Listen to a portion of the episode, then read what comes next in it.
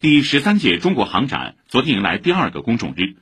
大批先进装备，尤其是以歼二十为代表的二十家族，吸引了无数目光。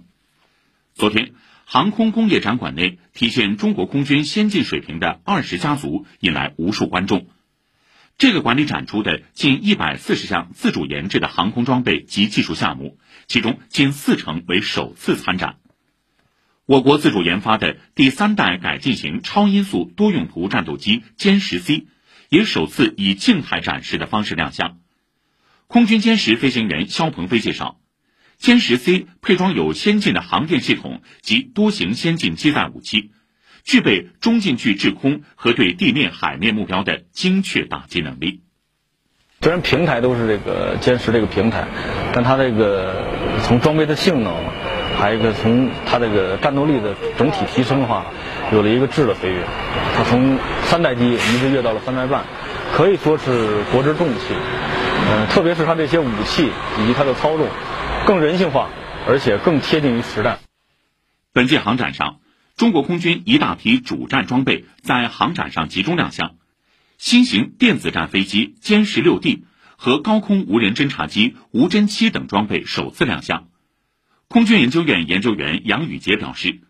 这些先进装备集中展现了中国空军推进战略转型的新成就，展示了中国空军历史性跨入战略空军门槛的新气象。跨入门槛意味着空军有能力遂行战略威慑、空天防御、远程打击、夺控制空权、战略投送、支援陆海等作战任务，全面担负起国家赋予的战略任务，在装备体系、作战能力。后勤保障、人员素质等方面都有了空天一体、攻防兼备战略空军的初步样子。